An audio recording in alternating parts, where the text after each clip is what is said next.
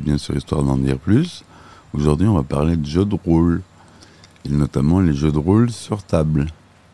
Alors, il y a trois grandes sortes de jeux de rôle.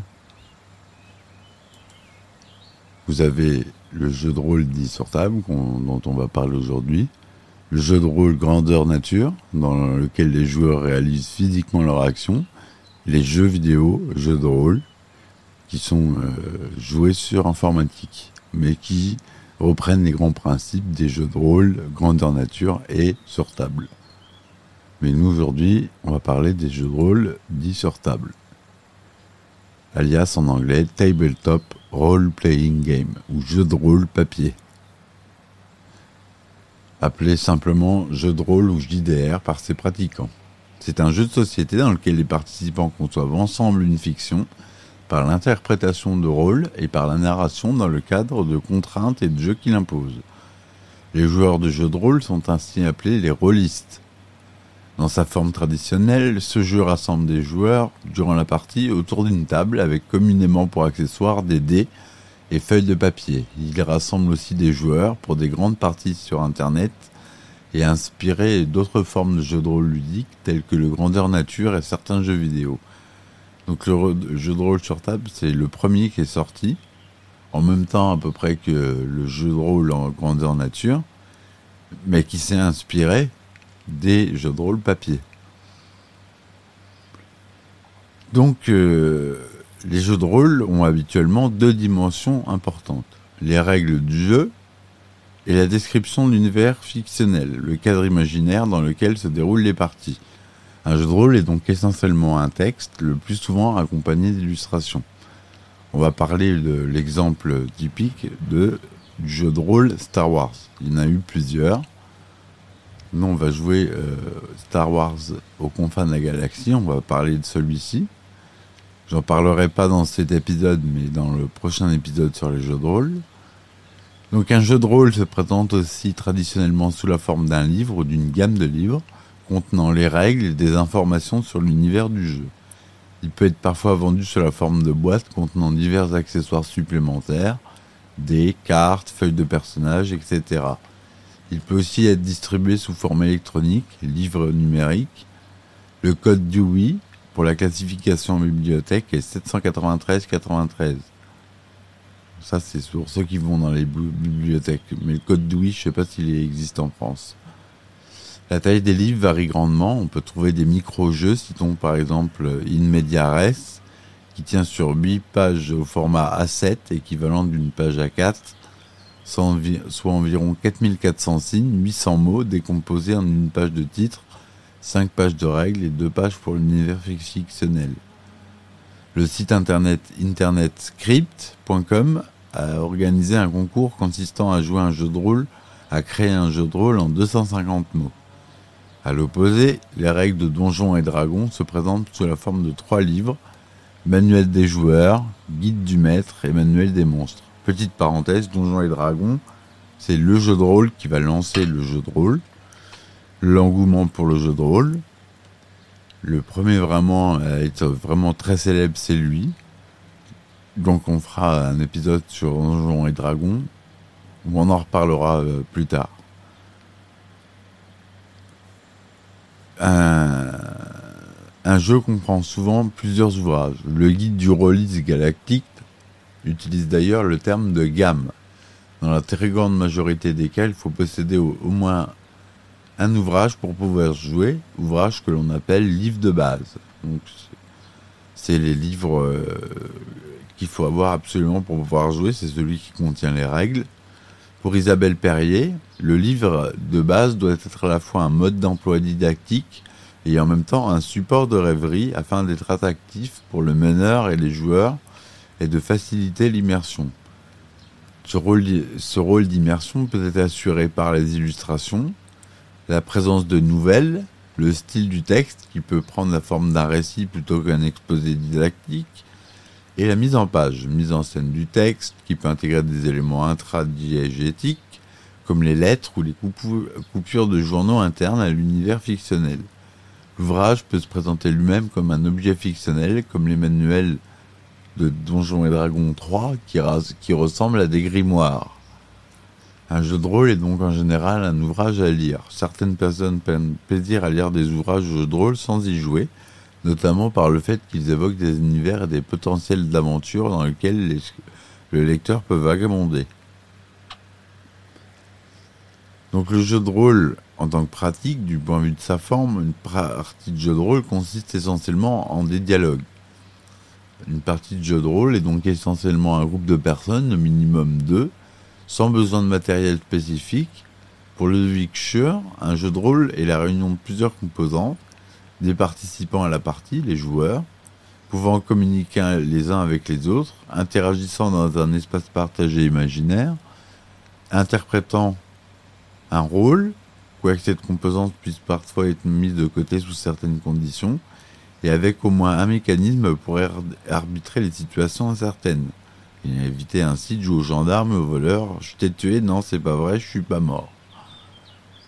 Dans la pratique, le groupe de joueurs dispose en général de matériel, une table et des chaises, du papier et des crayons, pour prendre des notes et noter les éléments relatifs aux règles du jeu, en particulier une fiche décrivant chaque personnage important de la fiction, appelée d'une manière générique fiche de personnage, des dés, mais il existe des jeux de rôle qui n'utilisent pas de dés, un exemplaire du livre de base sous forme papier ou numérique, des éléments décrivant la structure de l'histoire à vivre sous la forme d'un scénario, livre imprimé, ou simplement quelques notes jetées sur des feuilles.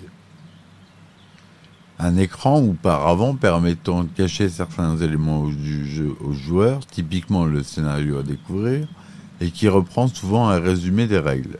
Parfois des figurines pour représent- représenter la disposition des personnages, comme Warhammer 40 000 par exemple.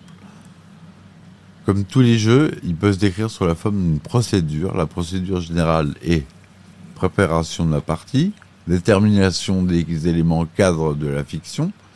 Cela peut être la responsabilité d'un joueur particulier, le meneur du jeu, ou on appelle ça le maître du jeu, en général, dans les jeux de rôle classiques. Les éléments cadres portent alors le nom de scénario. Cela peut être déterminé aléatoirement ou de bien être un choix collégial. Détermination des personnages, qu'incarnent les joueurs, les personnages joueurs, les PJ.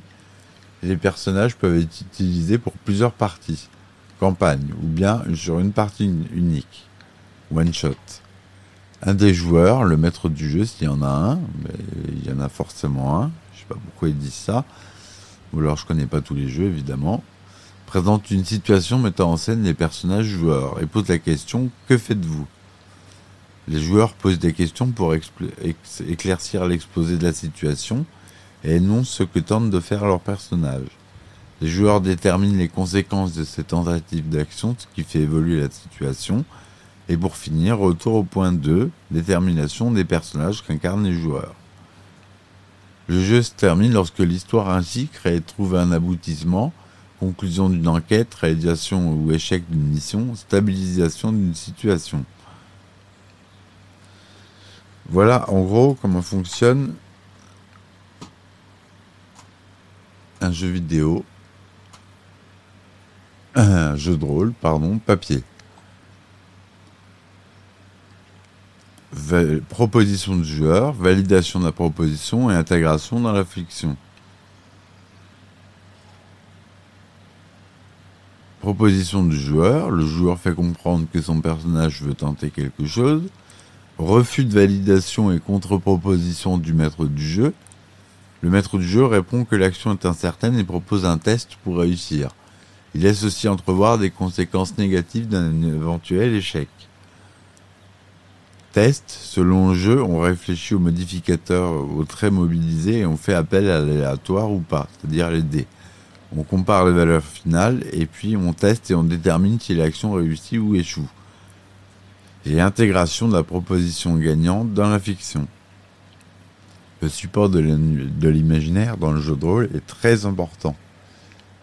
Il n'y a que des dés, du papier des crayons qui constituent l'essentiel des accessoires nécessaires pour jouer. Les rôlistes font l'interprétation du rôle de leur personnage.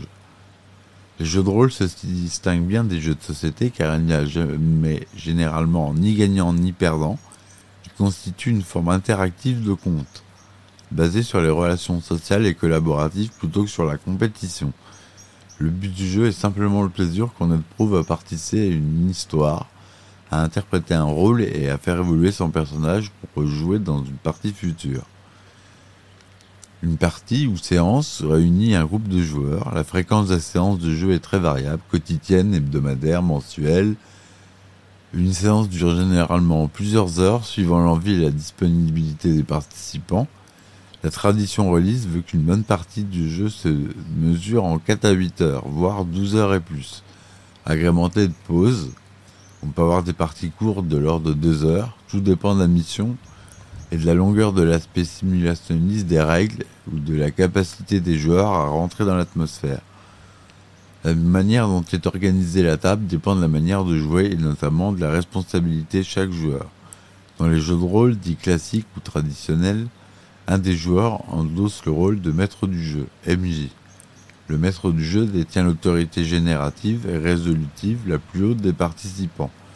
Dans ce cadre, il a la responsabilité de préparer la partie, notamment le scénario.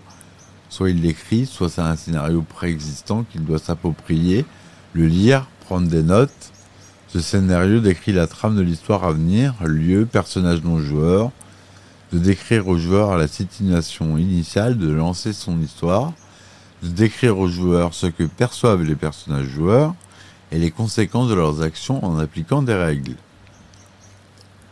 Dans les jeux dits à autorité distribuée, à responsabilité distribuée, il n'y a pas de scénario ni de meneur de jeu, ou plutôt chaque joueur a une part de responsabilité du maître du jeu et de création de la trame, soit à chaque instant, soit à tour de rôle.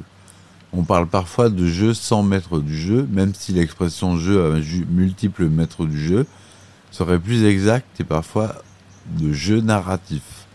Il y a en fait un continuum entre ces deux situations extrêmes. Dans tout jeu de rôle, il y a un partage de l'autorité, de la responsabilité de la narration, mais le degré de partage de serré à large varie selon les jeux pratiqués et le groupe de joueurs. Voilà, donc le jeu de rôle, c'est ça. C'est une fiction interactive que vous allez remettre en cause et modifier grâce à des actions qui sont gérées par les dés, par vos fiches de personnages aussi, comme un jeu de rôle sur informatique, sur console ou sur PC ou sur téléphone. Vous avez des points d'attaque, des points de défense, des points de magie, des points de crochetage. Vous avez beaucoup, beaucoup de possibilités, souvent plus que sur les jeux vidéo, c'est plus complet. Et euh, voilà, moi mon jeu préféré de tout cela, c'est Star Wars, bien sûr. On en reparlera dans un autre épisode. Là, je pense que pour aujourd'hui, euh, ça va aller. Je vous dis euh, à très bientôt pour un nouvel épisode des jeux de rôle Histoire d'en dire plus. Merci à vous et puis bonne journée. Ciao